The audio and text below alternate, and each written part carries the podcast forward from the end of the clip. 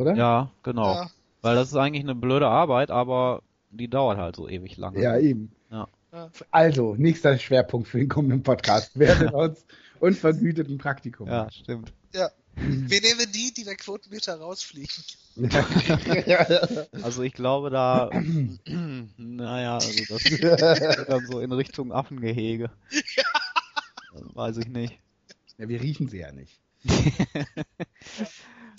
Ja, aber ich weiß nicht, welche Dateinamen dann dabei rauskommen. ja. Ich konnte Oh früher mal Goofy nachmachen. ja. Als du, noch Donald nicht im Duck auch Stimmbruch- als übrigens. du noch nicht im Stimmbruch warst. Oder wie? Ja.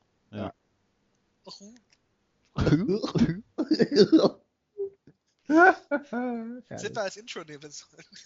Ja, das ist das offizielle Intro. Jetzt. Ja. Nee, das Intro Schloss. wird jetzt natürlich nicht mehr geändert, weil dann würden wir ja klein beigeben. Stimmt. Ach so, ja, wegen Den- dieser. Gegen den kalten Kaffee. Ach, ja gut, aber das ist ja normal.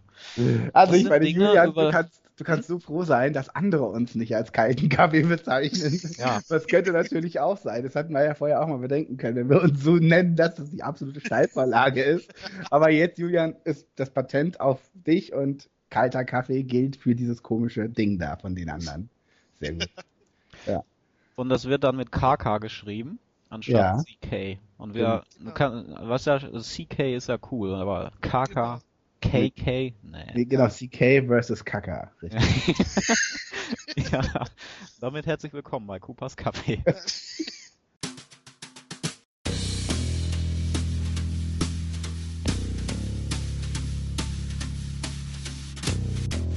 Cooper's Coffee. Excuse me. A damn fine cup of coffee.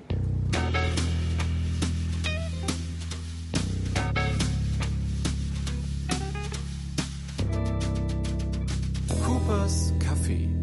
Live aus der Sommerpause, fast zumindest wieder. Wir haben schon einen äh, neuen Podcast online. Das ist jetzt der zweite. Wir sind eigentlich zu schnell. Wir müssen wieder runterkommen mit äh, unserer mit unserer Frequenz, das die Podcasts dann rauszuhauen. Julian Miller heute dabei Der wartet, bis der Server wieder ausfällt, genau. und Basti Letsch. Ist dabei. Prosit.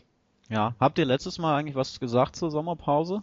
Ähm, Ich ja. glaube, wir haben gesagt, dass wir in der Sommerpause sind oder sowas. Ja. Oder waren oder. Also eigentlich Ich war der letzte, also genau, jetzt gibt's den Recap, previously. Ja. Und an der Stelle auch, Hi, warum waren wir in der Sommerpause? und auch an der Stelle kurz natürlich äh, zeigt man, wie loyal Jan an der Stelle ist. Er hat den, er war einfach nicht im Podcast dabei, im letzten 24 Podcast und hat ihn auch konsequent nicht gehört. Ähm, Ja, genau, es war ich höre so, nie Podcasts, wo ich nicht drin bin, aber ich höre auch nie welche, wo ich drin bin. Also ich höre halt einfach. Ah, egal, mach, red weiter. also Tatsache ist, ähm, äh, wir haben eigentlich am Anfang gesagt, dass wir in einer WM-Pause waren. Ja, Dann, ihr guckt ja so viel WM, weißt du, ich bin die ganze, ich frage die ganze Zeit, ey, mal ihr blöden Fußball-Freaks und so weiter. es war in Könnt ihr nicht mal einen Tag äh, Also- ausfallen lassen? in Nein, erster, WM bis um 3 Uhr morgens, genau wie Sydney übrigens, den wir an dieser Sydney, herzlich grüßen. Sydneys legendäre WM-Partys. Es war ein Fest, sage ich euch. Es war Rauschen, die, die Torwand und Ja. Mensch, also wirklich die Polonaise. ich und der Ball rund, also von daher ist gut. Ja, und ähm, also es war ein Fest. Und ähm, das haben wir am Anfang erklärt. Und am Ende haben wir dann auch noch festgestellt, dass der Server ausgefallen ist. Haben wir live im Podcast festgestellt. Echt? Haben wir, ja, dann haben wir darüber noch kurz gesprochen und dann gesagt, dass wir jetzt aber in nächster Zeit wieder häufiger zu hören sind. Was du jetzt an der Stelle auch gleich wieder revidiert Ja, hast. nein, ja eben, wir müssen wieder ruhiger werden hier. Also so ein, zwei Mal im Jahr vielleicht noch. Ich glaube, da Ja, gibt's zu Weihnachten da. Stimmt. Und mit und weniger Wetten. Ja. Ja. Und was wir auch vorhatten, was wir jetzt schon so angerissen haben, dass wir einen Audiokommentar machen zu einem eigenen Podcast von uns. Richtig, ja. Ja, Äh, also, ja, was wir uns da gedacht haben und so. Ja. Also, ja. Ja. Das ist gut. und was wir hätten sagen sollen an Blödsinn, den wir eigentlich, es geht ja auch mal darum, wir labern hier oft drauf los und äh, denken dann nachher, was haben wir für einen Blödsinn gelabert. Ist ja wirklich so, ne? Ja. Äh, ja, und deswegen kann ich dann manche Kommentare auch verstehen, wenn dann einer schreibt, ihr, was für ein Scheiß und so. Man guckt ja auch nicht alles nach und alles ist nicht verbrieft, was man sagt und da kann auch viel falsch dann drunter sein, aber dafür ähm, sind wir auch keine Journalisten. Nee, ich habe auch schon gehört von Podcasts, da treffen die sich einfach immer so regelmäßig einmal in der Woche, reden drauf los und das Ja. wird dann veröffentlicht. wo ich, wo ich mich immer frage, wen interessiert das So eigentlich? sanft und sorgfältig mäßig.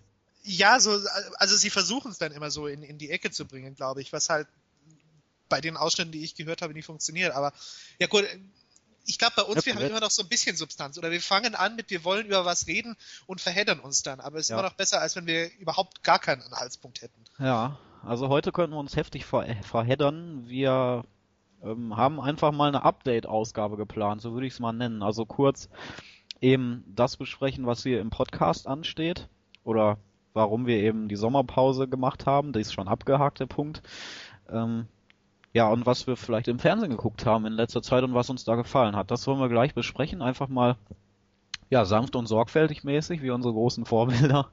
Um Gottes Gott, Willen. Also, Ja. darf ich damit an der Stelle einfach nur mal nur ein Veto einlegen? Ja. Ich habe heute noch getwittert, äh, dass mir diese ganze Böhmermann-Abfeierei gerade auch echt ein bisschen auf die Nerven geht. Also, ne?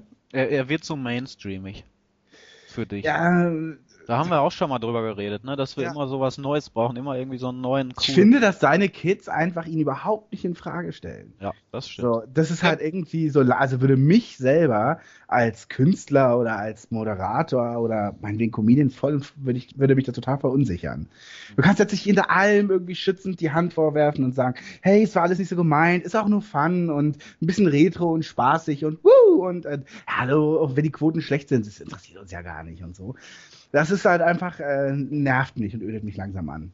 Du übernimmst so ein bisschen, bisschen meine Position, die ich glaube ich hier in Nachgesprächen schon seit einem Jahr irgendwie rausbringe, dass ich mit Böhmermann eigentlich schon völlig durch bin. Ja? Wir haben uns neulich auch ganz gut geeinigt, äh, Julian, äh, weil wir ihn beide, was haben wir gesagt?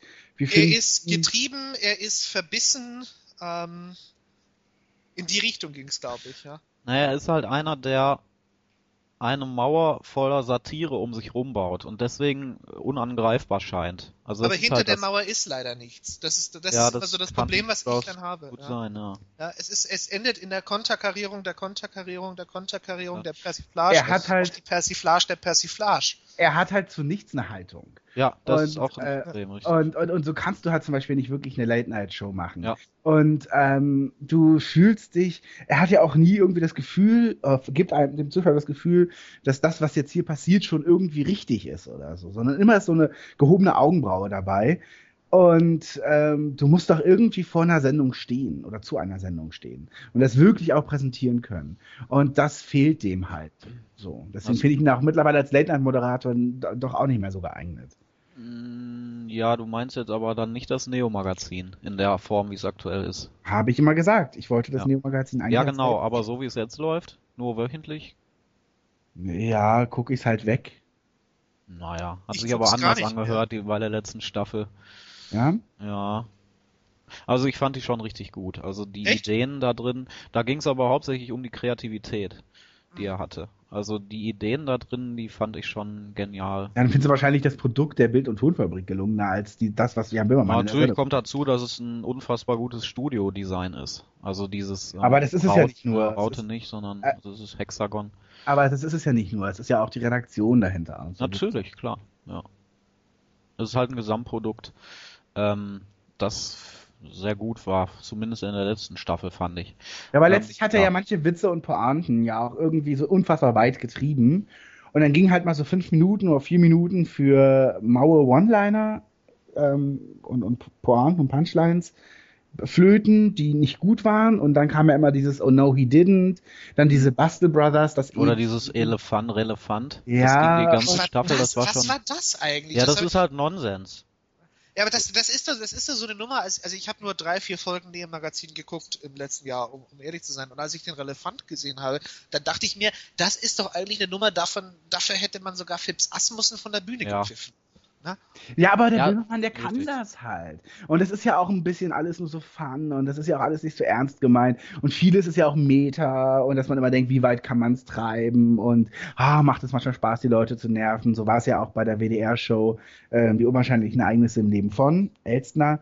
Ähm, wo es ja dann auch einen Sketch oder zwei Sketche gab, die irgendwie ewig lang gingen, ohne gespürte Pointen, wo du wirklich die Leere gespürt hast, so als würde man irgendwie einen alten Schulfreund im Bus treffen und man hätte sich, man hat noch fünf Stationen vor sich und hat sich nichts zu erzählen. Dieses Gefühl hat Böhmermann in ein paar Sendungen, Neo Magazin und auch in den neuen WDR-Sendungen geschaffen und das findet er halt selber oder seine Leute auch extrem lustig und die Frage ist halt nur, wie bringt das aber eine Sendung wirklich voran? Ja, muss man nicht, glaube ich. Also das, das Ding ist dann, du hast es ja, du hast diesen Humor und wenn der nicht mehr da wäre, also wenn es keinen Böhmermann geben würde, dann hättest du, ja, ich meine, mir würde keiner einfallen, der spontan mit diesem Humor das ersetzen könnte. Dann hast du halt Mario Barth wieder und nur diesen ganzen Blödelhumor. Also ich finde schon gut, dass es den gibt. Ich finde, äh, man, er muss sich auch nicht weiterentwickeln. Äh, also er kann dieses Spiel, glaube ich, sehr lange weiter treiben mit der Satire. Er wird nur immer in der Nische bleiben. Ähm, ich glaube, das ist der Unterschied zwischen äh, ihm und Joko und Klaas zum Beispiel. Ähm, ich kann mir im Moment noch nicht vorstellen, dass er mit diesem Humor oder mit diesem Konzept, was er auch als Figur dann macht, äh, dass er mit denen im Mainstream gehen kann. Glaube ich. Hey, warten, warten wir doch mal die RTL-Show ab. Das, ja, da ist aber wieder die Frage, macht er da eine andere Art von Humor? Das wäre Passt an er der da Stelle- wieder dem Mainstream an. An der Stelle äh, würde ich sagen, ähm, 0800. Äh, Glenn, ruf doch mal kurz durch. Du warst ja bei der Aufzeichnung dabei. ja. Äh, der könnte uns jetzt natürlich was davon erzählen. Äh, der war bei der Aufzeichnung von was Ja, passiert. die Folgen, denn? die Folgen sind tatsächlich schon äh, in, in der RTL Presselounge online, aber äh, ich habe sie noch nicht gesehen, sonst könnte ich jetzt was dazu sagen. Na, da scheint ja das Interesse auch nicht so groß zu sein. Ja, ich warte ich ja. wart's mal ab. Also ähm, ich, ich, ich werde es dann gucken. Ich, ich schreibe da nämlich auch noch was dazu. Ich, ich überlege gerade so ein bisschen, wenn wir die drei Formate, die drei großen Formate der Bild- und Tonfabrik nebeneinander stellen. Da haben wir Roche und Böhmermann, dann haben wir das, das Neo-Magazin und dann haben wir die, die unwahrscheinlichen Ereignisse. Das sind ja so die drei Formate, für die kennt man dieses Unternehmen und diese Inka, Inka. ja, und na, das war das war Florida. Das war Florida, glaube ich, äh, von, von Joko und Klaas. Ähm, aber, wenn, ja, ich glaube, das war Florida, doch. das kann gut sein, ja. Shit. Ja. Ja, also wenn wir, wenn wir das Neo-Magazin haben und daneben steht Roshan Böhmermann und ähm, dann noch die unwahrscheinliche Ereignisse. Für, für mich fällt das Neo-Magazin immer so als, als ultimative Nonsens-Show raus, weil Roshan Böhmermann war, war neben ähm, äh, jenseits all dieser satirischen, persiflierenden Elemente eine solide Talkshow und die unwahrscheinlichen Ereignisse ist eine sehr moderne, sehr lässige, auch sehr amerikanische Sketchshow, die mir dann wieder sehr gut als solche gefällt, auch wenn natürlich nicht jede Pointe zündet, aber das, das tut sie bei SNL auch nicht und die machen das seit 40 Jahren. Aber das Neo-Magazin ist eben, nach dem, was ich kenne von diesem Format, nur der Nonsens, der, der völlig ohne Hintergrund abläuft, sondern du guckst auf die Wand und hinter der Wand ist nichts und die Wand ist aber immer dieselbe, ja, die, die, die Wand, die Mauer Böhmermann. Ne? Ja, ich weiß nicht, ob du das jetzt meinst, aber er greift natürlich schon unfassbar stark die ähm, Popkultur auf oder das, was gerade eben angesagt ist in seiner Community oder eben generell bei, bei Hipstern oder sowas. Ähm, er greift auch, ja, oberflächlich zwar, aber so politische Geschichten natürlich auf wie ähm, Prism, wo er dann Prism is a Dancer draus gemacht hat, was ein unfassbar blöder Name ist, aber was einem so ein bisschen dann vor Augen führt, ähm, was einer über äh, was jemand über dich im Internet rausfinden kann und entblößt diese Leute quasi auch. Also eine neue Stufe schon. Äh, das Ja, aber das, das macht Ellen, das macht Ellen DeGeneres souveräner und leichtfüßiger seit, seit Jahren, ja. Und bei Böhmermann ist es wieder dieses Gezwungene, dieses, dieses Getriebene, ja. Mhm. Das, das, äh, das, das mich da dann stört. Und, und Prism is a Dancer.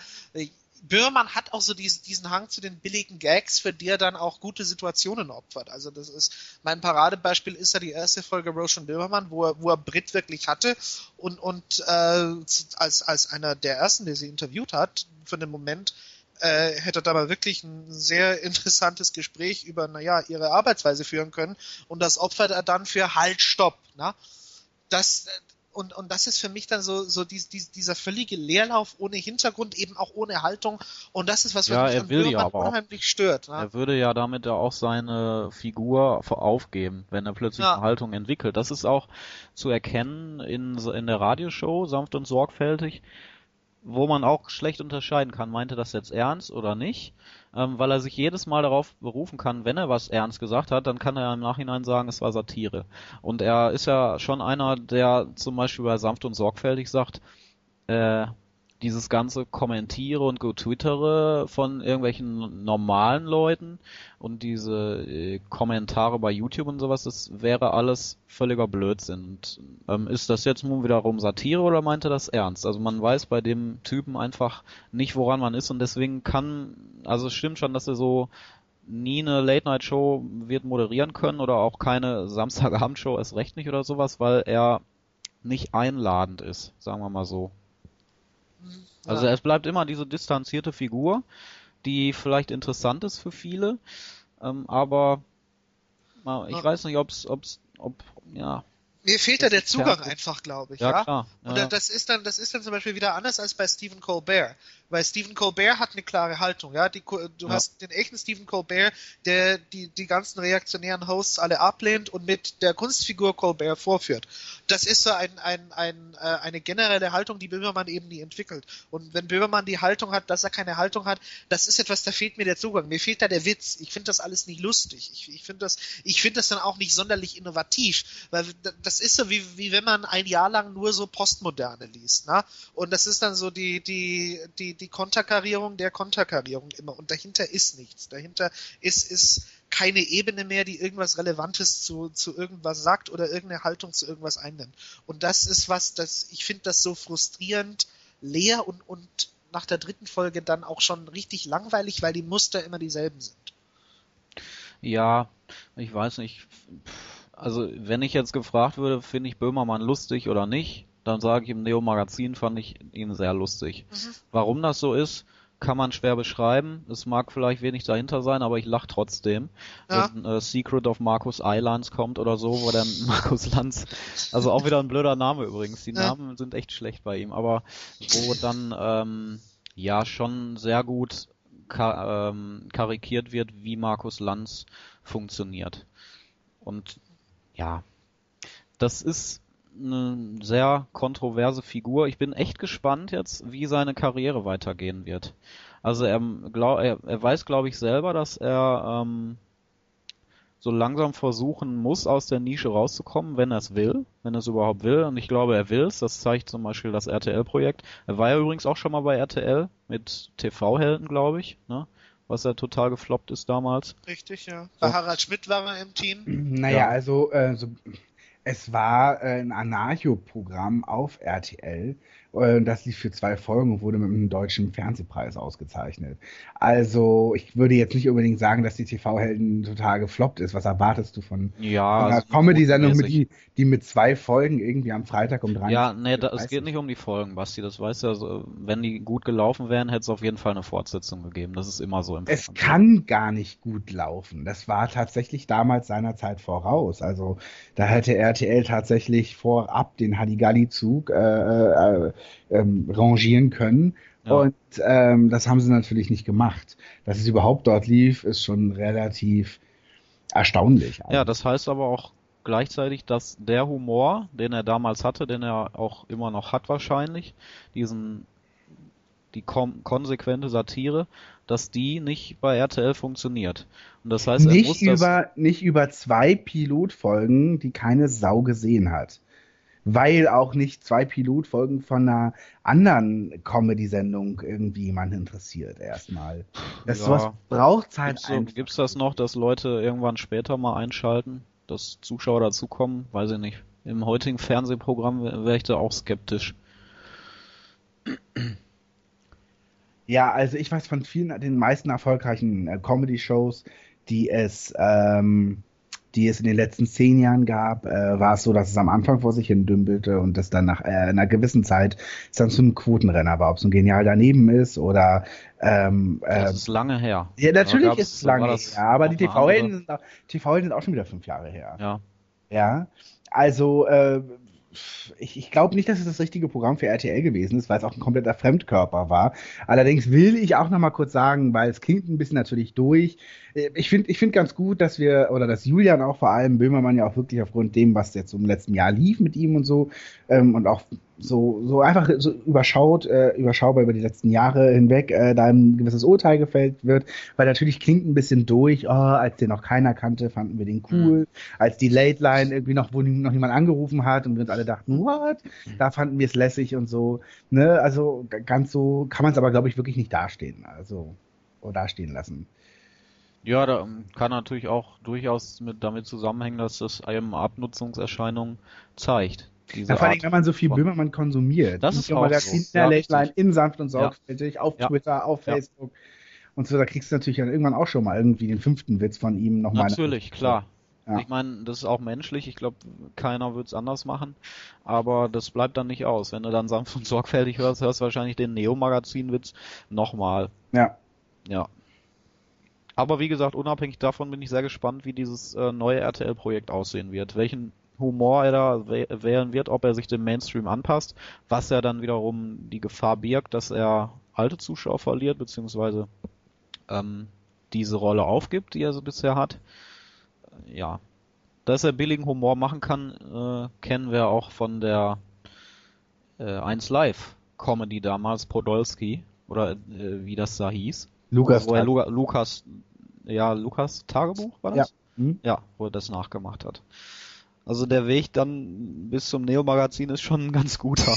Aber er kann auch genauso gut zurückgehen, vielleicht, ähm, in den, in den äh, billigen Humor, wenn das Geld dabei rausspringt. Das ist ja leider dann so. Ja. Ich habe heute übrigens noch auf Twitter gesagt, ich wiederhole mich, dass wir in letzter, nächster Zeit jetzt mal nicht so über Bimmermann reden wollen. Ja, Joko gut. und Klaas. Ja. Ja. Also, Ach, ich schneide das einfach raus, oder? ja, ja, pff, Hauptsache ich, krieg, ich krieg's bezahlt trotzdem. Also, ist mir egal. das hätte jetzt Böhmermann gesagt. Ja. So, was haben wir denn noch? Also ich möchte, ich möchte diese Vergleiche echt ein bisschen von mir weisen. Also A, äh, äh, hat ja auch jemand zu uns auf Twitter gesagt, äh, ne, irgendwie, wenn und sorgfältig in der Sommerpause ist, kommen wir gerade recht. Und so, ich finde, das ist schon irgendwie, weiß ich nicht. Das war aber auch nicht ernst gemeint vorhin, was weißt du schon, ne? Nee, Ja, das war auch Satire. Werde ich schon ne. Böhmermann jetzt oder was? um Gottes Willen. Ah. Also wirklich. Manchmal Ja. weiß man immer nicht, was er ernst meint. Mein Gott. Alter, wir hatten doch zehn Sekunden vorher geredet darüber, dass wir gerade nicht sanft und sorgfältig machen, wo Julian mit dem Rant angefangen hat. Gegenüber diesen anderen Podcasts. Wenn ich danach sage, wir sind sanft und sorgfältig, dann ist das natürlich. Kann man, kann man vielleicht jemand einen Soundfall von irgendwie Westbam oder die Alf-Titelmelodie spielen? Würde mich jetzt mal freuen. Habt ihr denn die 90er Sommer geguckt von Arte, wo wir bei Westbam sind?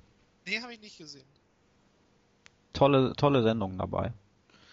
Äh, vor allem die Doku Welcome to the 90s. Sechsteilige, äh, sechsteilige Doku, die nicht nur zur Musik ähm, ist. Da gibt's ja auch eine eigene Reihe sogar noch bei Arte, Music of the 90s.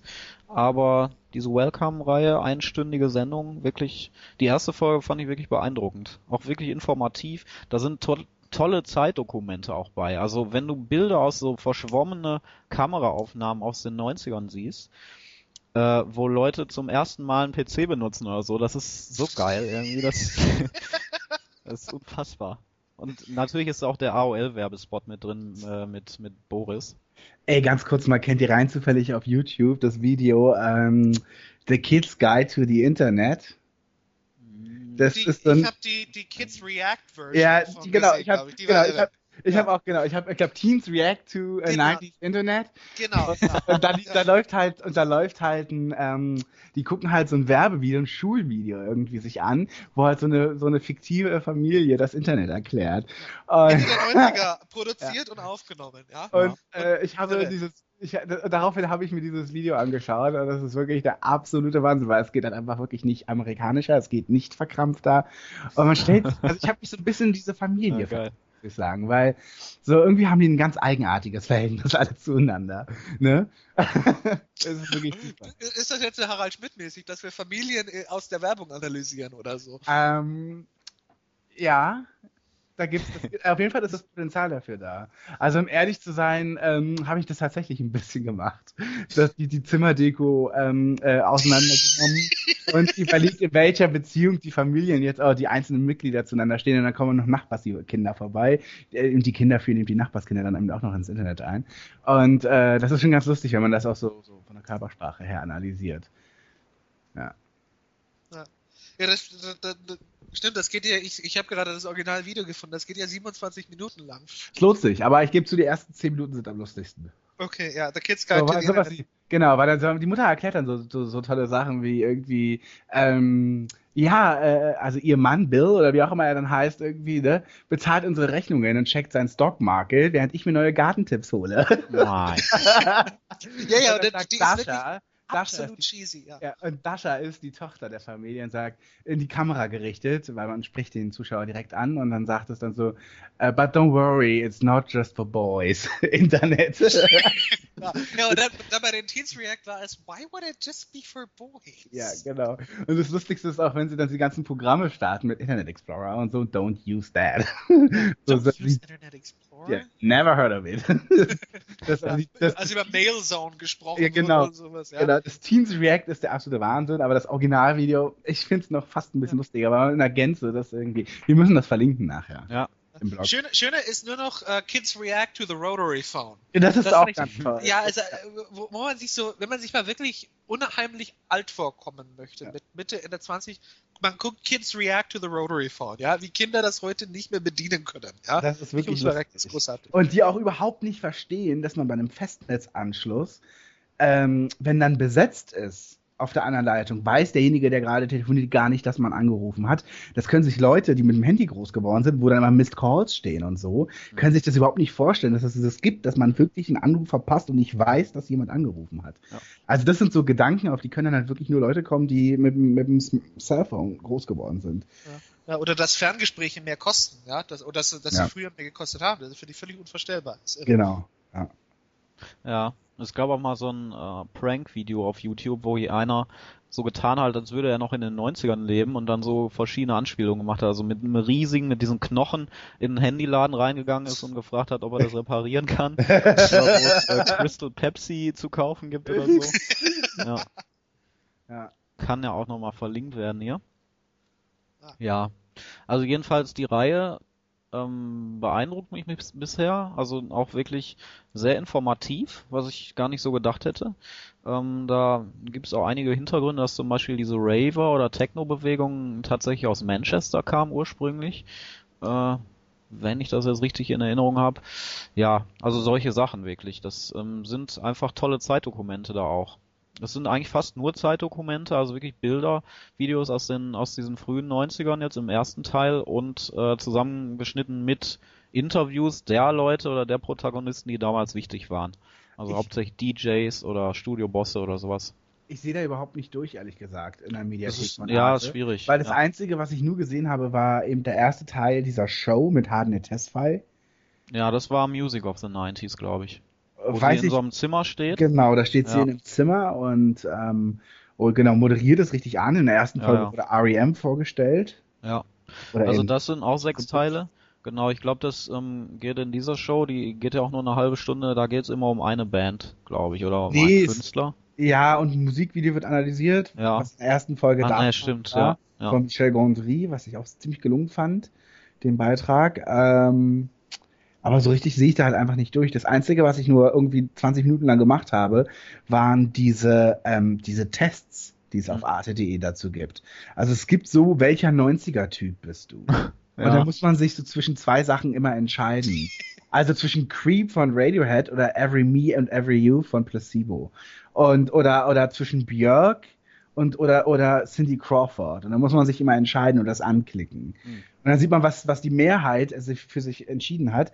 Und du kriegst eine persönliche äh, Analyse, was für ein Typ du eher bist. Und am Ende kannst du es eigentlich ganz nett vergleichen, was Frankreich abgestimmt hat und was Deutschland äh, abgestimmt Ja. hat. Cool. Ja. Und welcher Typ warst du dann? Es gab mehrere Ergebnisse zwischen Mainstream 90er, was aber auch klar ist, war ganz ehrlich, Spice Girls oder TLC. Also ich gebe zu, ich habe TLC jetzt echt für mich nochmal neu entdeckt. Ähm, das war ein tolles Album, was die damals hatten. Aber mein Herz schlägt natürlich eindeutig für die Spice Girls. Also da geht einfach Gegenüber? TLC oder was? gegenüber TLC. Ja, also Spice Girls gehen eigentlich so gut gegen, also das kommen eigentlich, stoppen eigentlich jede Band aus den 90ern für mich. Also das sind wirklich für mich die Queens of the 90s, wirklich. Dann musst du die zweite Folge gucken jetzt von Welcome to the 90s. Da Mhm. geht's um Boy Groups und Girl Groups. Das hat mir Glenn erzählt, ja. Genau, also ich glaube, es gibt diese zwei Reihen, es gibt noch eine dritte Reihe Mode der 90er, die ähm, geht aber auch nur immer fünf Minuten, die finde ich auch nicht gut, weil da geht es eher um so Laufstege und so Models, also gar nicht um die normale Mode der 90er, die halt so in der Gesellschaft getragen wurde, weiß ich nicht. Fand ich jetzt bisher nicht so gut und dann gibt's halt so Einzeldokumentationen, also da lief eine über den Eurodance schon und eine über Techno aus der DDR oder sowas. Party, Party am Party auf dem Todesstreifen hieß sie. Also Der war Ja. sehr subtil. ja, natürlich. Ja, ja. Man muss dazu Da, sagen, da, da war noch so ein WDR-Redakteur dabei, Ja, wahrscheinlich. sagen, hat, genau. Party auf dem Todesstreifen. und ähm, was hat H.P. Baxter damit zu tun? Ja, war der dabei? Nee, ich frage das jetzt wirklich. Was hat denn H.P. Baxter damit zu tun? Weil er ist ja das Testimonial des Ganzen. Und Ach so. äh, moderiert ja auch, oder? Hm, hm, weiß nicht, ist der Testimonial? Ja. Er Ja. schreibt mich von den Plakaten am Bahnhöfen an Ach so. und sitzt auf dem Arte-Logo, was ich auch sehr lustig finde. H.P. Baxter sitzt auf dem Arte-Logo. Ich meine, alles, ja, wirklich Togo und was weiß ich was. Aber Arte? Aber warum nicht? Ich meine, klar. Ist, äh, Ja, ist halt auch eine wichtige Figur, nur der 90er, also der, ja, also in den Trailern ist er mir jetzt noch nicht aufgefallen, nur als einer, der halt in dieser einen Eurodance-Doku mit dabei war. Sonst nicht. ja. Ja. Naja, ist auf jeden Fall ein sehr schönes Programm. Leider aber nicht alles abrufbar auf, ähm, auf der Mediathek. Also zum Beispiel diese Eurodance-Doku, Pump Up the Jam, die gibt's leider nicht. Und die habe ich gerade, die habe ich verpasst am Sonntag, glaube ich. Es läuft ja leider am Wochenende auch, was eine richtig blöde Zeit ist. Und man Ja, dann- vermisst es gerne. Dann, das wird, gibt's bestimmt bei YouTube, ganz sicher. Kann sein. Oder kommt noch, ja. Übrigens läuft parallel dazu auf Radio 1 am Sonntag auch immer Summer of the 90s. Also mit, mit Specials, mit Band-Specials und viel 90er Musik und so. Also Ja. für alle, die ihr sonst immer sanft und sorgfältig hört, könnt ihr ja mal auch trotzdem Radio 1 am Sonntag hören. Aber nur live. Also es gibt da keinen Podcast zu, leider. Ja. Ja. Aber ist ja auch den ganzen Tag, glaube ich. Ja, es geht von 9 bis 21 Uhr. Oder von, ja. so in dem Dreh, auch von 12 bis 21 Uhr. Ja. 90er Arte. Das habe ich in letzter Zeit geguckt. Ich gucke gerade äh, tatsächlich wieder Big Brother UK. Ja. Ja, äh, und ansonsten ähm, bin ich gerade dabei äh, und gucke Mom zu Ende. Ah. Chuck Lorrys zweites, Okay. die ich gucke. Und ich bin begeistert. Ach, Ich finde, Mom ist eine ultra gute Serie. Wir haben, als wir das damals besprochen haben zu den Neustarts, habe ich das ein bisschen so, ich fand es schon damals ganz gut und hm, meine Güte und, und, und ja, das geht schon durch. Mittlerweile halte ich es für die cleverst geschriebene Mainstream-Sitcom momentan. Ich finde sie sehr, sehr sensibel, sie ist toll gespielt und ähm, sie ist tatsächlich gar nicht auf Klamauk und Karlauer so sehr aus, wie man es vielleicht sich denken könnte. Also ich bin sehr, sehr überrascht davon gerade. Und es gibt eine richtig heftige Entwicklung. Also ne, es ist schon so, dass, dass das eben nicht auf der Stelle tritt. Und, und, und, und, und, und ja, Beziehungen wachsen und, und neue, die neu gefärbt werden irgendwie. Und einfach ähm, im Center stehen natürlich ähm, also äh, äh, Alison Janney und, und äh, Anna Faris. ja, wir können ja nochmal kurz sagen, worum es grundsätzlich geht. Okay, Um Mutter und Tochter und die Tochter wird schwanger. Kann man das so Naja, sagen? also es geht um drei Generationen von Frauen. Ja. Genau, also ähm, Alison Janney ist um die 50, hat eine Tochter, das ist Anna Faris, die ist so um die 30 und die wiederum hat eine Tochter, die so noch ein halber Teenager ist äh, äh, und die ist jetzt auch schwanger. Und äh, genau, das ist halt eine Generation jetzt von Müttern. Und es geht tatsächlich ganz, ganz viel ums Muttersein. Und das ist ein, das ist, das ist äh, sehr, sehr, äh, ja, tiefgreifend geschrieben einfach. Also es gibt, es gab eine Folge, die mich komplett umgehauen hat. Ich hätt- hätte mir gewünscht, dass man sie in Gänze so durchzieht, aber die ersten 12, 13 Minuten waren wirklich nur im Wohnzimmer und in der Küche zwischen ähm, den beiden älteren Müttern. Und äh, das Gespräch dadurch. Und es geht eben ganz viel um, warum hast du mir das früher angetan? Und wie versucht man das jetzt wieder gut zu machen? Also das ist so das, das Thema der Serie. Und ich finde das sehr, sehr komplex und, und, und richtig, richtig stark. Ja.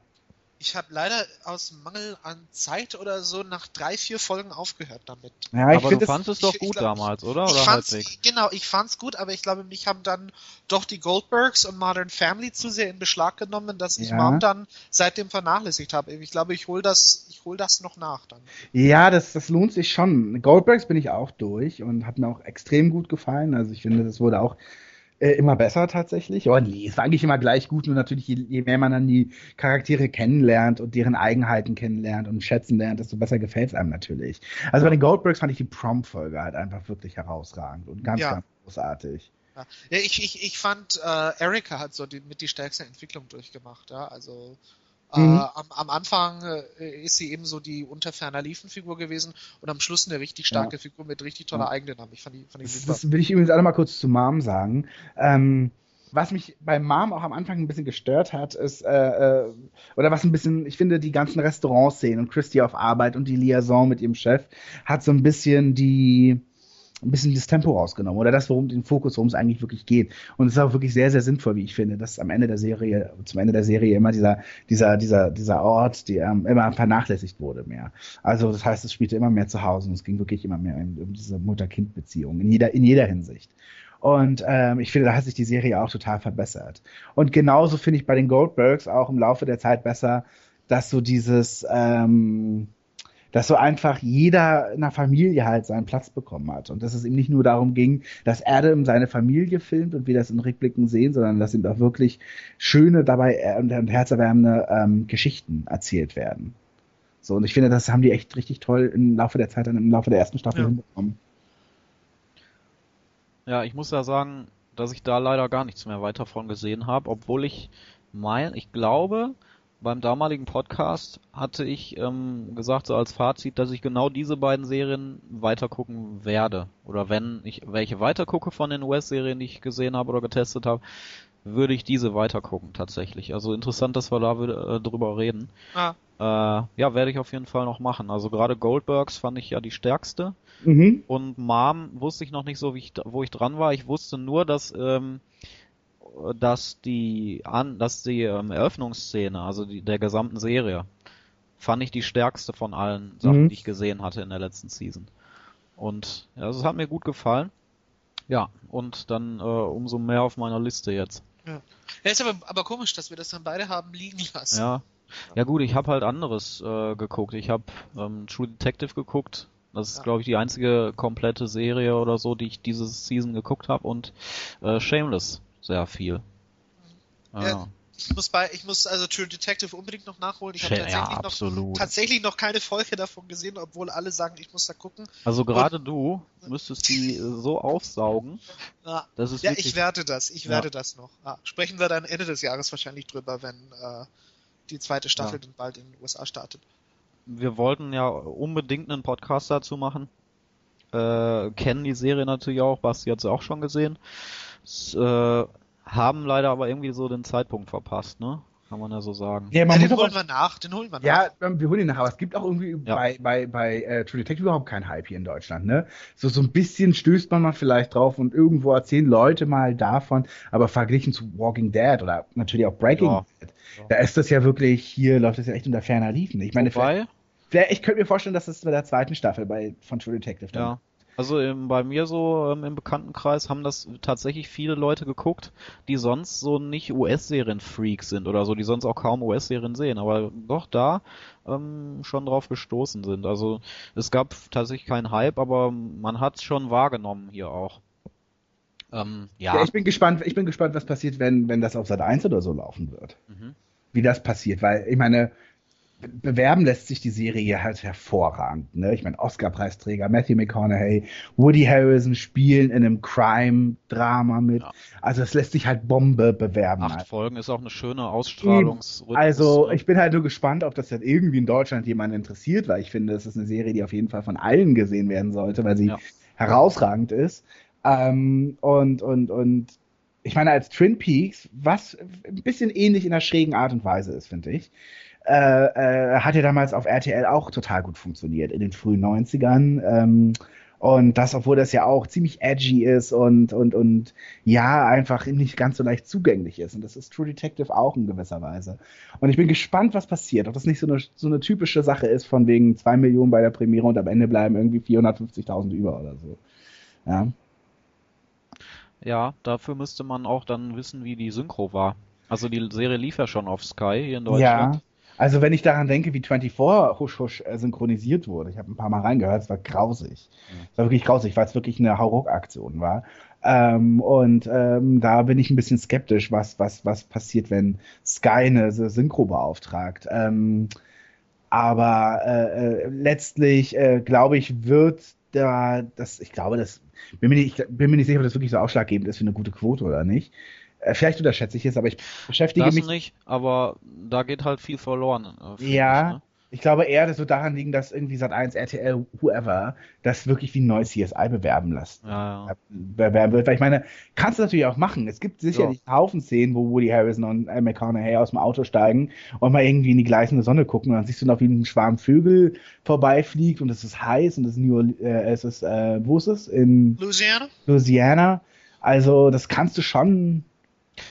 Ja, ey, Geilen Trailer draus klar, packen. ich meine, wenn der auf Tempo ist und der auf Crime Ja. ist und so. Und dann gucken sich das alle an und denken so, äh, wieso spielt das jetzt in einer anderen Zeit und wieso hatten der jetzt auf einmal so hässliche Haare und so. Naja, aber wenn halt Leute dazu finden, nur über eine CSI-Werbung, dann wäre ich der Erste, der sagt, finde ich okay. Okay. Ähm, wahrscheinlich würde es anders, wenn es anders beworben würde, dann eh nicht besser laufen. Äh, es ist letztendlich egal und Hauptsache, das wird von so vielen wie möglich geguckt, weil es wirklich, ja, mit einer der besten Serien der letzten Jahre ist. Und äh, ja, das, da bin ich echt gespannt, wie, wie die zweite Staffel dann wird. Mit komplett neuen Darstellern auch und komplett neuem Setting wahrscheinlich. Er kann es nicht ähnlich machen wie jetzt in der ersten Staffel, weil es Ja. dann immer verglichen würde mit der ersten und Ja. die kann man nicht toppen. Also man hatte ja auch angedeutet schon, dass es actionreich wird und das ist auch wenn es, ja, ich, natürlich würde ich sagen, actionreich nicht so geil, aber ich glaube, da führt kein Weg dran vorbei, dieser Serie oder der Staffel einen ganz anderen Ton zu geben als der ersten. Also die wenigen Action-Momente in der ersten Staffel waren atemberaubend toll. Ja, ja. Allein, ja, okay, ne, wir steigen zu weit rein, aber Ich merk alleine das, das Ende ja. der vierten Folge, das Man ist, muss, ja. genau, man muss sich ein bisschen auf die Zunge beißen. Ja, ja. Äh, gut, das Ende der vierten Folge, ich glaube, du meinst wirklich die letzten 20 Minuten, ne? Das war ja wirklich eine lange Geschichte, aber na gut. Also Die, die, Sp die Spannung ist für mich gerade irre. Ja. Ja, also ist jedem äh, Hörer jetzt hier auch empfohlen, wer True Detective noch nicht hat, unbedingt gucken. Die äh, Serie Genau. erscheint jetzt im September auch äh, in, auf DVD und Blu-ray. Und ähm, wer vielleicht die Synchro schon kennt, die deutsche und auch die englische gesehen hat, der kann ja vielleicht mal reinschreiben, wie viel es dann verliert durch die deutsche Synchro oder ob es verliert dadurch an Atmosphäre. Es Ja. lebt ja, glaube ich, auch sehr viel von, von, von diesen Soziolekten dann, glaube ich, ne? Also so Mhm. vom, vom Southern. naja, Style. es lebt auch von dieser Nichtverständlichkeit. Eben. Und dieser, auch dieser Verschlossenheit, diese Sprache, die sehr, sehr schwierig zu verstehen ist, ist natürlich Okay. auch ein Ausdruck, also es ist eine, charakterisiert ja auch einen Menschen. Ja, und inwiefern er halt natürlich irgendwie manche Dinge gar nicht unbedingt sagen möchte oder sich selber nicht, naja, und so weiter. Also gerade reden wir was, Ende des Jahres nochmal. ja genau. Ja, genau, das, schau, was- genau. und wer zuhört, soll sich das mal wirklich irgendwie anschauen, ähm, damit er dann auch weiß, worüber wir dann reden. Ja, und wir werden, also ich werde es wahrscheinlich dann nochmal geguckt haben. Ähm, alleine, weil ich jetzt schon so gerade wieder Bock drauf bekomme. Man kann das ja auch relativ schnell gucken, diese acht Folgen, und äh, man muss diese Serie mehrmals Ja, sehen. ja, gut, Jan, dann sag doch noch mal kurz, worum es geht. Also jetzt haben wir, falls wirklich jemand noch gar nicht davon gehört hat. Ja gut, also wir ähm, haben zwei Zeitebenen. Ähm, man ist erst in der Ebene von 95, wo ein Ritualmord aufgeklärt werden soll, eben in Louisiana, und äh, zwei Cops arbeiten daran. Der eine, Woody Harrelson, schon relativ lange dabei, glaube ich, und ist ein routinierter Cop, und der andere ist gerade dazugekommen, aus Texas, soweit ich weiß, äh, McConaughey, und ähm, Eigenbrödler, Einzelgänger, einer, der sich komplett verschließt und eigentlich nur die Arbeit Sinn hat und sonst nichts. Und die beiden treffen aufeinander, versuchen den Fall zu lösen, versuchen sich zu ergänzen. Und ähm, es spielt aber immer auch damit, dass diese Zeitebene von 95, ähm, dass sie den äh, Täter damals offenbar gefunden haben, dann aber im Jahr 2012 ein ähnlicher Mord wieder geschieht. Und die beiden Cops von damals werden jetzt quasi interviewt und erzählen, was damals vorgefallen ist, wie sie damals ermittelt haben.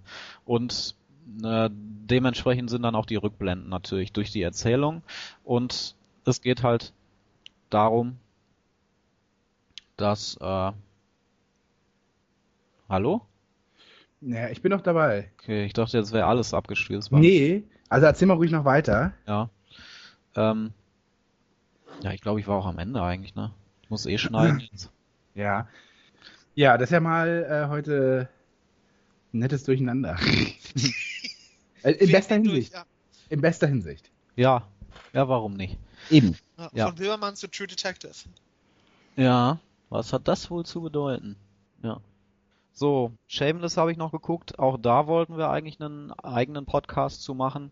Bin Ich habe ja gehört, ich Ja? habe ja gehört, äh, dass äh, Bellut gesagt hat, sie wollen ein deutsches Shameless und Helge Schneider Hauptrolle. Ja, ich ich, Ja, ich stelle mir das immer so ein bisschen vor wie, wie, wie, wie Berlin Tag und Nacht oder so als, als, als deutsches Shameless. Stimmt, das wird er seit eins hinbekommen, ja. Aber er sieht echt aus wie, ähm, wie Helge Schneider. Oder Helge Schneider sieht so aus wie. William Ja, H. Macy. Weiß- Ja, genau. William H. Macy. Ja, äh, großartige Serie auch. Zweite Staffel bin ich gerade, finde ich gerade sehr schön zu gucken, weil die erste hat im Winter gespielt, die zweite ist jetzt so eine schöne Sommerstaffel und passt ja dann gerade. Auch da ähm, gibt's dann mehr in einem eigenen Podcast. Äh, also die Serie hat auf jeden Fall einen eigenen Podcast verdient. Ja. Und Julian hat nix geguckt in letzter Zeit. Du hast WM geguckt wahrscheinlich Sicher, die ich habe hab ne? natürlich sehr viel WM geguckt, Ja. bis, bis spät in die Nacht. Äh, alle Spiele, wenn ich mal nicht WM geguckt habe, ich habe eigentlich wenig Aktuelles geguckt, also bis auf 24. Äh, und ich habe dann ab und zu äh, reingeguckt in so Gang-related und, und was so lief, aber, aber nichts davon irgendwie, äh, deutlich weiterverfolgt, weil, na, Was hast du denn Altes auf dem Schirm gehabt? Äh, Altes auf dem Schirm, ich habe tatsächlich ein bisschen Friday Night Lights nachgeholt. Ähm, was hier in Deutschland, glaube ich, 0,0 angekommen ist. Ich weiß nicht, habt, habt ihr davon mal irgendwas gesehen? Ja. Okay. Das, das, das Komische an Friday Night Lights ist, wenn man so die ersten drei, vier Folgen äh, guckt man sich, äh, guckt, denkt man sich erst um Gottes Willen, was war das? Also, also zumindest mir ging's so. Weil es fängt an wie, ja, wie, wie man sich so eine, so, so eine Soap vorstellt, so, so Melrose Place mäßig, aber halt in der, in der kleinen Stadt in Texas, die so von den, von den Footballspielen äh, zehrt, die die lokale Highschool äh, da jede Woche, jede Woche abhält und ähm, naja, so die Figurenkonstellation am Anfang ist, ist, ist sehr klischeehaft. Also da gibt's den, den durchtrainierten Quarterback und äh, den, den äh, weißen Säufer und dann ist da noch ähm, äh, der, der Footballspieler, der so aus, aus, aus der äh, oberen Unterschicht, sage ich mal, kommt. Äh, Mutter abgehauen, Vater ist äh, im Irak, ähm, dann hast du den ambitionierten Schwarzen, dann hast du die All-American Family äh, mit Coach Taylor und, und seiner Frau, die als Guidance Counselor in der Highschool arbeitet und, und äh, dann den Außenseiter und die hübsche Blonde. Und da, das ist so deine, deine Yeah. Figurenorchestrierung, es ist wie in der Soap. Und das Lustige ist, du, du musst da unbedingt dranbleiben, ähm, weil im Laufe der ersten Staffel und auch der, der, der, der zweiten dann, also soweit bin ich jetzt gerade, werden diese ganzen Stereotype völlig konterkariert. Und es geben sich da äh, wirklich ganz äh, interessante Allianzen dann unter den Figuren, die den Klischees, aus denen sie am Anfang äh, aus denen sie am Anfang zu bestehen scheinen, völlig konterkarieren und, und völlig, äh, völlig widerlegen. Und es entwickelt sich eine richtig dynamische Serie draus mit, mit ganz, ganz vielschichtigen Figuren, was man am Anfang in den ersten drei, vier Folgen überhaupt nicht glauben würde. Und das Ja. ist für mich so die große Leistung an, an, an Friday Night Lights gewesen, weswegen ich da auch immer noch äh, dabei bin, wenn jetzt auch einige Jahre später. Das hat mir ja auch bei Glee halt immer so gefallen, dass man immer, man guckt und man hat eine Ahnung, in welche Richtung es geht und dann wird das komplett über Bord geworfen, man wird von Figuren überrascht und, und entdeckt auf einmal irgendwie, an, also so, ja, so, man hat Figuren, wo man denkt, okay, alles klar, die ist jetzt so gestrickt und auf einmal verbirgt sich dahinter einfach ganz, ganz viele andere Ebenen. Und wenn man das so entdeckt, dann finde ich das auch total toll. Frage, für jemanden, der überhaupt keine Ahnung von Football hat, kann man damit trotzdem dann was anfangen? Absolut, äh, absolut. Also die Szenen auf dem, auf dem, auf dem Footballfield sind äh, relativ wenige. Es, es ist es ist auch nur so nur so im Hintergrund ein bisschen Erzählstrang. Also in der ersten Staffel geht es halt so äh, auch ein bisschen darum, wie dieses zusammengewürfelte Team da äh, dann in die State Championship kommt. Aber das ist nur das ist nur der Aufhänger. Das ist das ist nur der Aufhänger, vor dem sich da die die äh, persönlichen Tragödien und die persönlichen Geschichten offenbaren. So wie Walking genau- Dead schon fast. ja, in gewisser Weise. Also die könnten jetzt auch Basketball spielen statt Ja. Football oder sonst was. Also das ist, welche Sportart das ist, das, das spielt nahezu keine Rolle. Also, und nächste Frage noch, Connie Britton. Ja, Ja, ist sie denn, scheint sie in der Serie so ähnlich wie Nashville? Also ist sie, hat sie so tolle Haare wie in Nashville? Das, war, das war die eigentliche Frage. Ja, das, genau. das, ja also, also die Haare sind äh, meines Wissens dieselben, äh, sind, sind auch ähnlich gestylt. Ähm, äh, sie, spielt die, Fra- sie, sie spielt die Frau des Coaches. Sie ist so die Mhm. All-American Mom, ja, mit den All-American Bedenken über ihre Tochter und so, äh, aber dann auch wieder dies, dieser, dieser Warmherzigkeit äh, äh, dabei. Also sie, sie, äh, wenn ich ihre Rolle mit einem Wort beschreiben müsste, würde ich eigentlich sagen, sie ist so eine, so eine typische amerikanische Mutter da, ja. Aber mit, mit, Ja. mit allen Klischees, aber auch mit, mit, mit, mit allen, äh, allen Formen von Tiefengehalt, die sich hinter den Klischees dann vielleicht verstecken. Ja. Ja, ist gekauft. Ja, ja guck das, guck das. Ja, Mika. Kelly spielt mit, es ist, ist toll. Ja. Ja, also ich bin ja gerade bei Nashville, eben Staffel 2 und finde es ja auch großartig, weil wir, als wir das letzte Mal über Nashville geredet haben, haben wir ja manchmal, glaube ich, so was gesagt wie, ja, sehr ungewöhnlich für eine Network-Serie, dass es doch so viele Dialoge gibt und dass es so, so lange Szenen irgendwie gibt und dass es relativ anspruchsvoll geschrieben ist und so. Alles über Bord geworfen.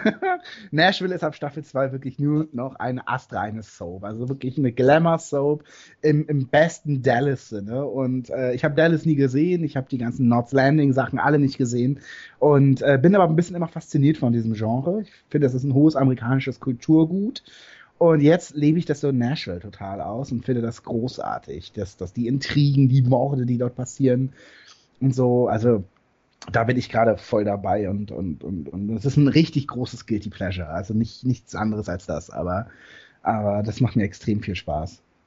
Mein, Guilty Pleasure der letzten Mon Monate ist dann lustigerweise Dallas gewesen. Ich habe tatsächlich ein bisschen alte Folgen von Dallas geguckt, einfach weil mich das interessiert hat. So, wie hat man, wie hat man vor äh, vor äh, an die 30 Jahren mal, äh, mal erzählt und und äh, wie sind eigentlich diese ganzen diese ganzen Klischees, die wir heute von von alten amerikanischen Serien äh, äh, kennen und, und die wir oft zitieren, wie sind die eigentlich dann damals wirklich umgesetzt worden? Ich habe wirklich ein paar, äh, dann ein paar Folgen geguckt und habe auch mich dabei erwischt, wie ich dann nicht mehr äh, abschalten konnte, eben weil es auch so wirklich als, als, als Guilty Pleasure dann funktioniert, eben weil, weil du weite Teile der Dialoge problemlos mitsprechen kannst, auch wenn du sie zum ersten Mal hörst. Ja? Ah ja. Aber ist es nicht schon für die damalige Zeit schon ziemlich ähm, story-driven und revolutionär erzählt? Ja, für, für damals schon. Ähm, allein weil, weil du da noch so Familienkonflikte hast in, und äh, im, im ländlichen Texas, wobei halt auch natürlich, es wird halt auch so, so, so konsequent versucht, also ich kenne jetzt nur die ersten beiden Dallas-Staffeln so halbwegs, es wird konsequent versucht, so die, die politischen und gesellschaftlichen Hotspots so der späten 70er Jahre in Texas also völlig zu umgehen. Also du hast nahezu keinerlei afroamerikanische Figuren, die, die Mhm. tut man so, als würde es die, äh, als würde es die nicht, äh, nicht geben und allgemein, der, der, der Blick ist eher aufs Familienleben. Wie hat man sich in den späten 70ern äh, als Serienmacher das, das texanische Familienleben vorgestellt, na? Und da hast du dann immer doch noch eine sehr hierarchische Struktur, die da, äh, die da gelebt wird und, und du hast dann eben so, so der Aufhänger ist eben, du hast eine Figur, Pam Ewing, die aus einer fe- verfeindeten Familie äh, kommt und die dann eben Barbie Ewing heiratet und da immer die Außenseiterin in diesem Clan Mhm. ist. Ähm, und, und daran wird das dann eben so aufgehängt. Aber man, man versucht eigentlich, also das ist mein Eindruck von den ersten zwei Dallas-Staffeln, man versucht konsequent die politischen Hotspots natürlich so weiträumig zu umgehen, wie Mhm. das, wie das irgendwie funktioniert. Ähm, du, also Julian, du hast ja auch, glaube ich, das Review geschrieben zu The Leftovers von HBO. Genau, ja. Ja. Habe ich auch. Wo denn? Äh, Wo, wo hast du das denn geschrieben? äh, das war bei Quotenmeter tatsächlich. Ah, mit dem großen Q und äh, ja, Im Wo er früher- Und im kleinen U. dem großen Q und dem kleinen U, genau. Auch eigentlich ein guter Titel für so, so der Bär im großen blauen Haus oder so. Das große das kleine U. Ja. Das, wird in Zukunft äh, Quotenmeter Nicht, dass Kids das noch Version. jemand vermarktet, also Ja, aufpassen. das, ist, könnte, das könnte die Quotenmeter Kids Version Ja, sein. genau, so also- Mädchenmeldungen für die Kleinen. Deswegen ja, haben wir jetzt Copyright drauf. Aber ist das nicht generell Quotenmeter? Von kleine. Gott.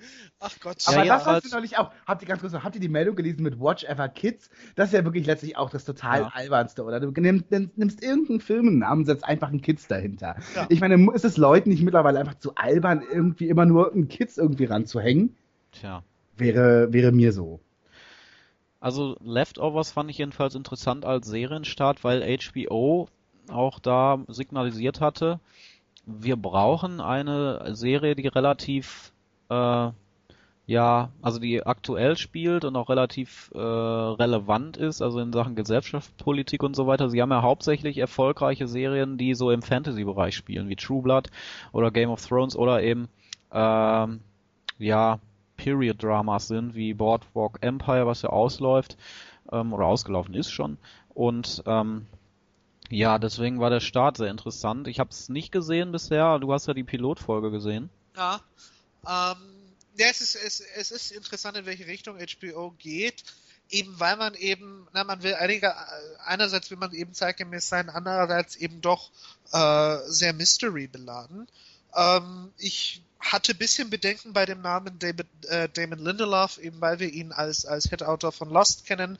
Und wenn wir Ja. halt gucken, wie sind die Mystery-Elemente von Lost dann aufgelöst worden, mein lieber Schwan, also das unbefriedigender kann eine Serie eigentlich kaum enden, als, als Lost geendet ist, zumindest auf der, auf der mythologischen Ebene. Und da hatte ich bisschen, äh, bisschen Bedenken bei den Leftovers, aber das, man hat es, finde ich, dadurch ganz gut gelöst, dass man äh, die äh, übernatürlichen Elemente, nenne ich es jetzt mal, schlicht als gegeben hinstellt und indem man eben gar nicht so tut, äh, als möchte man da groß auf die Hintergründe eingehen, sondern es ist das Untersuchungsfeld ist, was passiert mit einer Gesellschaft nach dem Kollaps, was passiert mit einer Mhm. Gesellschaft. Also was sie passiert da nochmal? Was ist dieses Ereignis? ähm, ja, was das Ereignis genau ist, Weiß wissen man wir nicht. nicht, Okay. nicht so genau. Wir wissen nur zwei Prozent der Bevölkerung sind irgendwann einfach verschwunden. Ja. Ja.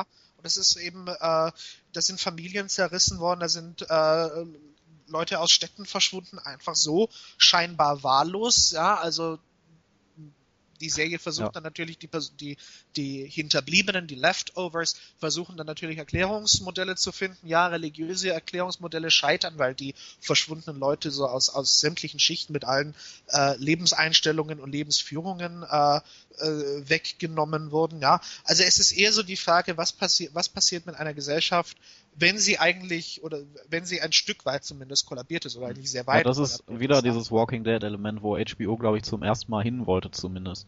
Ja, ja. Also es, es, es geht in die Richtung, es ist aber es, es ist, glaube ich, ein bisschen schwammiger als Walking Dead, Ja. weil, weil Walking Dead ist ja sehr konkret, sehr konkret einerseits in, in seiner Location und äh, andererseits auch ja in den, in den Erklärungsmodellen, die die äh, Figuren da entwickeln. Leftovers versucht eher so verschiedene Erklärungsmodelle abzugrasen, aber sich dann auch wirklich so der Gesellschaft zu widmen, ja, und die eben äh, symbolisiert an, an einem Ort in Amerika.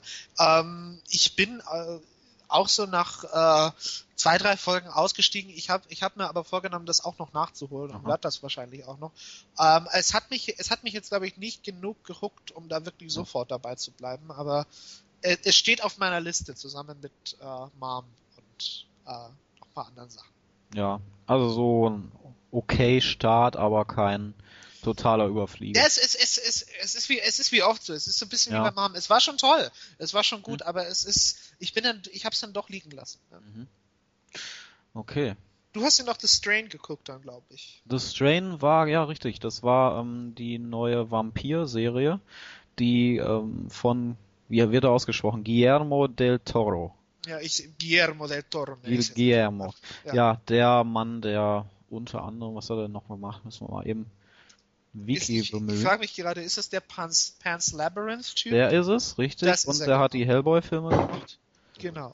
Und äh, ja, seine erste Fernsehserie jedenfalls. Seine erste, wo er eben Creator ist und gleichzeitig auch ähm, als Producer mit dabei. Äh, es geht um ein Virus, beziehungsweise ja, ja, man kann es schon Virus nennen, was nach Amerika kommt über ein Flugzeug und von da aus sich verbreiten soll. Und das Virus, das stellt sich auch in der ersten Folge raus, das ist jetzt kein Spoiler. Ähm, das ist halt, ähm, das infiziert Menschen, die dann zu Vampiren werden. Also es ist eigentlich Zombie-Vampire. Habe ich auch so geschrieben, glaube ich. Und es ist nun mal der Ton ganz anders als bei der, bei dieser Art von Vampiren, die wir in letzter Zeit kennengelernt haben, was ja auch ein bisschen bei uns jetzt zumindest in Verruf geraten ist, äh, diese Romantik-Vampire, sagen wir mal äh, True Blood oder Twilight. Also dieses Konzept Vampir an sich ist ja sehr stark verändert worden in den letzten Jahren und ähm, The Strain geht jetzt eben in die komplett gegenseitige Richtung eigentlich. Also eher in die Richtung, ähm, wie, wie die Zombie, wie das, das Zombie-Genre das genommen hat und in die Richtung sehr viel Blut, sehr erwachsen, sehr viel mit Monstern. Also es gibt dann da ja so einen äh, Obervampir quasi, der auch ja schon zu sehen war in der ersten Folge. Äh, ist auch ein bisschen cheesy oder trashig, kann man ja trashig nennen. Ähm, weil es dann auch so geht um irgendwelche Nazis, die dann diesen Plan haben, die Zombies nach Amerika zu bringen. Ähm, Ja. Zumindest sah- Zombies und Nazis. Das, Zombies das und Nazis. Kombi, ja. Also es ist, ähm, war dann schon in der Hinsicht äh, ziemlich hat, trashig. man, hat man nicht in True Blood dann irgendwann auch irgendwelche Nazis? Das weiß ich nicht mehr. Ich bin in der zweiten Staffel ausgestiegen, als es so stark Fantasy-mäßig wurde, wo dann so eine ich. Underworld Bin, da bin ich kreiert eben wurde. auch. Aber man hat Ja. mir, glaube ich, gesagt, irgendwann später gibt es ja auch noch Nazis. Ja, also dann, ja, ist wahrscheinlich kein gutes Zeichen für die Story. Nazis Ja. sind nie ein gutes Zeichen. Ja, eben. Das können, das können wir so festhalten. Ja, und da, ich frage mich auch, warum müssen es Naja. jetzt Nazis äh, sein? Außer, außer bei Seinfeld. Da war jeder Ja. Nazi. Ja, okay. das war Ja, der das auch wieder Sub-Nazi. postmodern. Das war der Soup-Nazi und in der Ja, Liste. genau, ja. Ja. Nein, das ähm, ist schon. Kurz, kur- genau, kurz der Sitcom-Einschub und mach Ja. ja. weiter. Ja, aber ich frage mich, warum das heute noch sein muss. Also brauchen die wirklich das äh, Konzept Nazi als Bösewichte noch? Also das hat man bei Indiana Jones in den 70ern vielleicht gemacht, aber doch heute nicht mehr.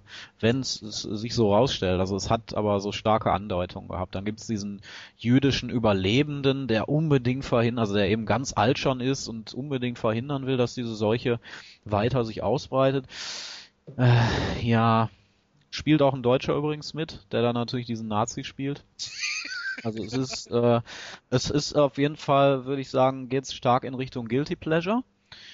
Aber es basiert doch auf die Buchreihe von ihm, ne? Es basiert auf einer Buchreihe von Guillermo del Toro, der damals ähm, die Serie, also es war immer als Serie geplant, als Fernsehserie, und er hat es damals Fox angeboten, ich glaube 2006 oder 2008. Ähm, da war natürlich der Markt noch nicht so groß mit ähm, Quality-Serien und es gab eben einfach noch nicht das Angebot, dass viele ähm, so Sachen wie ähm, AM- AMC oder FX das eben annehmen. Jetzt ist FX der Sender geworden, der es dann acht Jahre später doch noch ähm, in Angriff genommen hat. Und es gibt halt natürlich diese Buchtrilogie. Also es ist eine Trilogie, die erschienen ist und auf der das wohl dann basierend wird in, in den nächsten Jahren. Mhm. Ja. Wurde ganz ersten- gut angenommen übrigens. Ja, ich habe die ersten zwei Teile zu Hause noch nicht gelesen. ah, aber du hast sie zu Hause zumindest schon mal. Ich habe sie zu Hause. Ich habe, Das muss aber nichts heißen, glaube ich. ich habe sehr viele Bücher zu Hause, ja. Ja, ja. Und davon irgendwie die wenigsten gelesen. Ja. Ja, mir, genau. Wenn ein Kamerateam mich mal zu Hause besucht vom Bücherregal und dann steht man vor Kafka, dann sage ich, "Mm, ich habe es Mhm. versucht, Ja. ähm, aber ich Musst du so, so am Kinn mit den Fingern so streichen. Genau, aber ähm, von der Geschichte hat es mich jetzt nicht so interessiert. Ich, Ja. glaube, das sagte, ich glaube, das sagte Kadalot bei Verwandlung. Beim Prozess oder sowas, ja. ich genau. glaube, Verwandlung von Kafka, wo es ja darum geht, dass Gregor Samsa eines Morgens aufwachte und eine, Küchen Träumen, ja. und eine Küchenschabe war. Und da mit der Geschichte konnte sie sich jetzt nicht so anfreunden. da hat sie jetzt nicht so wirklich Ja. Zugang zu gefunden. Wobei ich finde, Kadalot sollte eigentlich mal Kafka lesen. Ich glaube, Ja, dann würde ihr. Sie sollte glaube, auf Lesereise gehen. Naja, sie Mit- sollte, mit- wenn mit wir ehrlich Prozess. sind, sollte sie Gregor Samsa spielen. Nee, ich finde, ich glaube, das wäre eine meta-schlingsiefsche Ebene. Ja. Das wäre der absolute Wahnsinn. Weißt du, nimmst da halt einfach die Küchenschabe zu einer, zu einem Penthouse-Model, das irgendwie jetzt in Trash-Soaps mitspielt und irgendwie die wievielte OP über sich hat ergehen lassen. Dann hat das einen, kriegt man da einen ganz neuen Zugang. Und ich glaube, trotzdem können sich beide Versionen die Hand reichen und, und, und, und parallel nebeneinander existieren. Ich fände ich fänd das gut. Kadalot liest der Prozess oder sowas. Mhm. Ich, ich würde mir das geben, doch. Meine Lieblingswunschkonstellation von äh, Durch die Nacht mit von Arte wäre Kader Loth trifft Mi äh, Michel Friedmann. Ja, das wäre auch gut. Ja. Das wäre das wär Weil wir gerade Schlingensief erwähnt hatten Ja. und Schlingensief hat ja Friedmann mal getroffen, eine legendäre Folge. Ja. Ja. Ja, Ja. mit Ka- Kadalot trifft Michel Friedmann. Ich hätte aber auch ganz, ganz gerne mal Bärbel Schäfer trifft Michel Friedmann.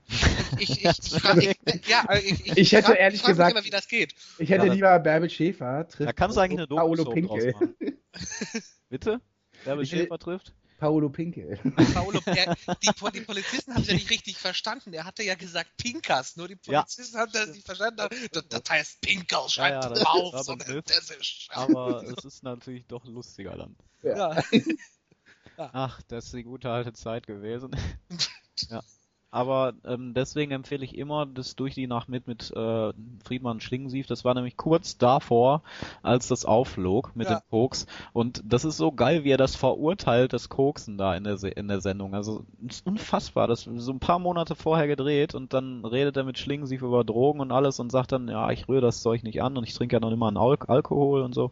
Also schon sehr, sehr, das ist Realsatire auf jeden Fall. Ja. Ja.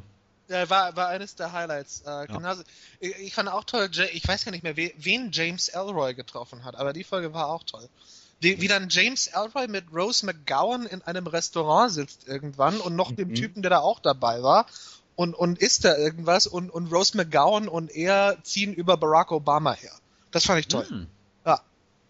Ich glaube, ich, ich gucke das nach. Das gibt's, glaube ich, auch noch bei YouTube, mit wem er da war. Das Tolle ist ja auch bei der Sendung, dass man Prominente oder Menschen kennenlernt, Bruce Wagner war's. Bruce Wagner. Ja. Die einem vorher nichts gesagt haben, die einem ja vorgestellt werden in der Sendung dann und die äh, an, an deren Werk man dann totales Interesse bekommt. Ja. Und meistens ja muss man nur einen kennen und guckt dann die Sendung. Eine schlechte war zum Beispiel Marcel Reif trifft irgendeinen Fußballer, glaube ich, ganz schlecht, ganz da, da sieht man, dass auch so ein Konzept mal nicht funktionieren kann, wenn Leute ja auf verschiedenen Ebenen, ein, Ebenen kommunizieren. Äh, andere, andersrum, ja, zum Beispiel die Folge mit Pastewka und Ähm, äh, Plasberg. ja, Plasberg, die war okay. Aber nicht so um. Äh, und da erinnere ich mich auch immer an die Folge Pastewka trifft Feuerstein. Das war jetzt nicht Mhm. durch die Nacht mit, sondern Feuerstein mit 75 oder so. Mhm. Da war ja fünf Jahre vorher. Ähm, Herr Schmidt feiert ihn, also Harald Schmidt meets äh, Feuerstein und dann fünf Jahre später eben äh, Bastian Pastewka feiert Feuerstein und das hat sowas von überhaupt nicht funktioniert.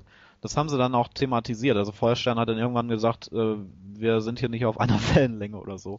Großartig. Ist glaube ich leider gelöscht worden von YouTube. Aber das war auch so, so awkward Moments gab's da echt. Ja.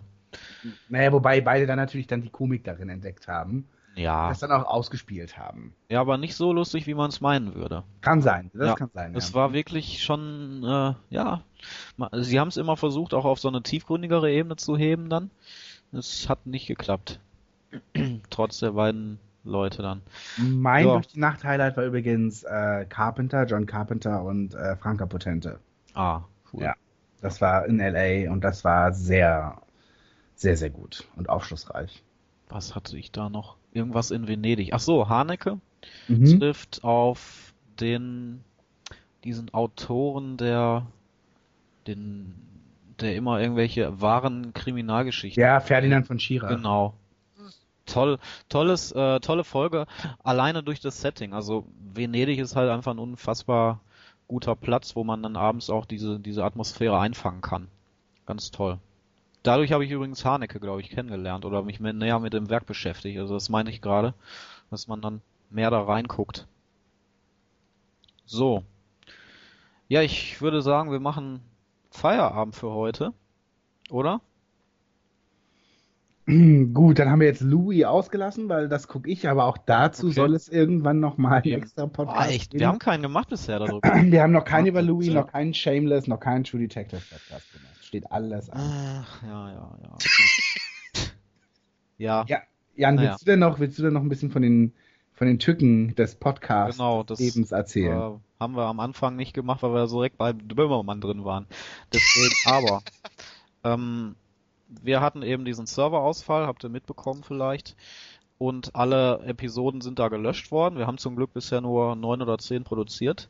Ja, vorsorglich. Vorsorglich, weil wir, wir weil wir wussten das davon, wussten, wir ja. wussten davon. Ja. Ähm, ein paar habe ich hochgeladen. Die anderen können aus technischen Gründen noch nicht hochgeladen werden. Das ist einfach, geht jetzt zu weit ins Detail. Wir können es noch nicht hochladen. Es hat, es liegt an Problemen mit dem Hoster, der einfach, äh, ja, das kann natürlich mal passieren, aber es ist einfach im Moment sehr ärgerlich, dass wir das nicht funktionierend machen können. Ähm, soll in zwei Wochen behoben sein, laut Hoster, und dann würden wir die restlichen Folgen einstellen, aber ähm, die meisten sind jetzt halt im Moment noch nicht verfügbar von den alten und das wird sich halt in ein, zwei Wochen erst ändern. Ja. Das war's. Danke fürs Zuhören.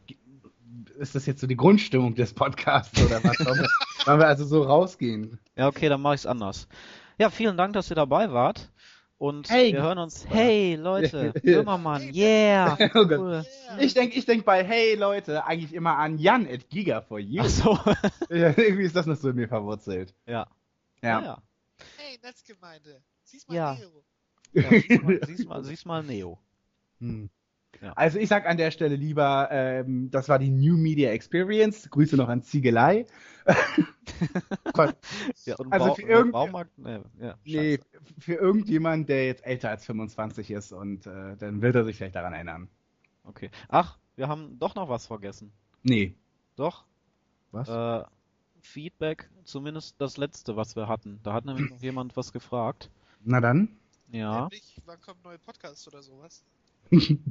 genau. Also danke für ähm, das Feedback zum Live-Watch Halligalli Teil 2, das ja jetzt schon wirklich drei Monate zurückliegt oder so. Ähm, da ging es ja darum, Robert Gernhardt, Otto, ja, er hat die Texte geschrieben, haben einige ähm, kommentiert bei uns im Blog. Äh, dazu übrigens ein schönes Interview gelesen, letztens in der Zeit. Ich glaube, die aktuelle Zeit oder wenn ihr das hört, die ähm, Zeit der vergangenen Woche, ist wahrscheinlich jetzt online, Otto-Interview.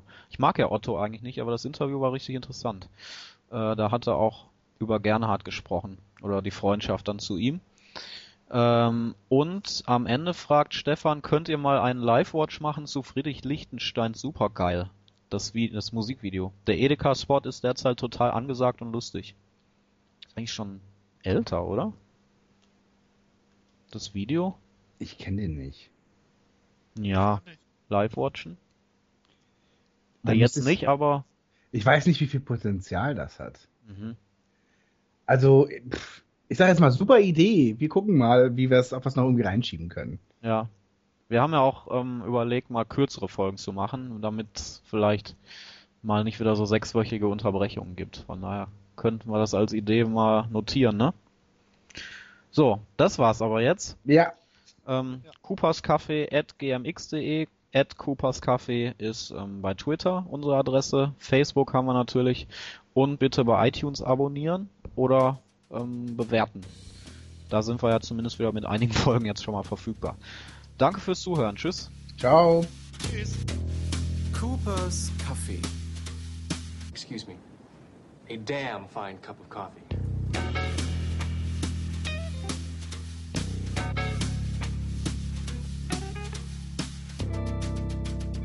Cooper's Kaffee.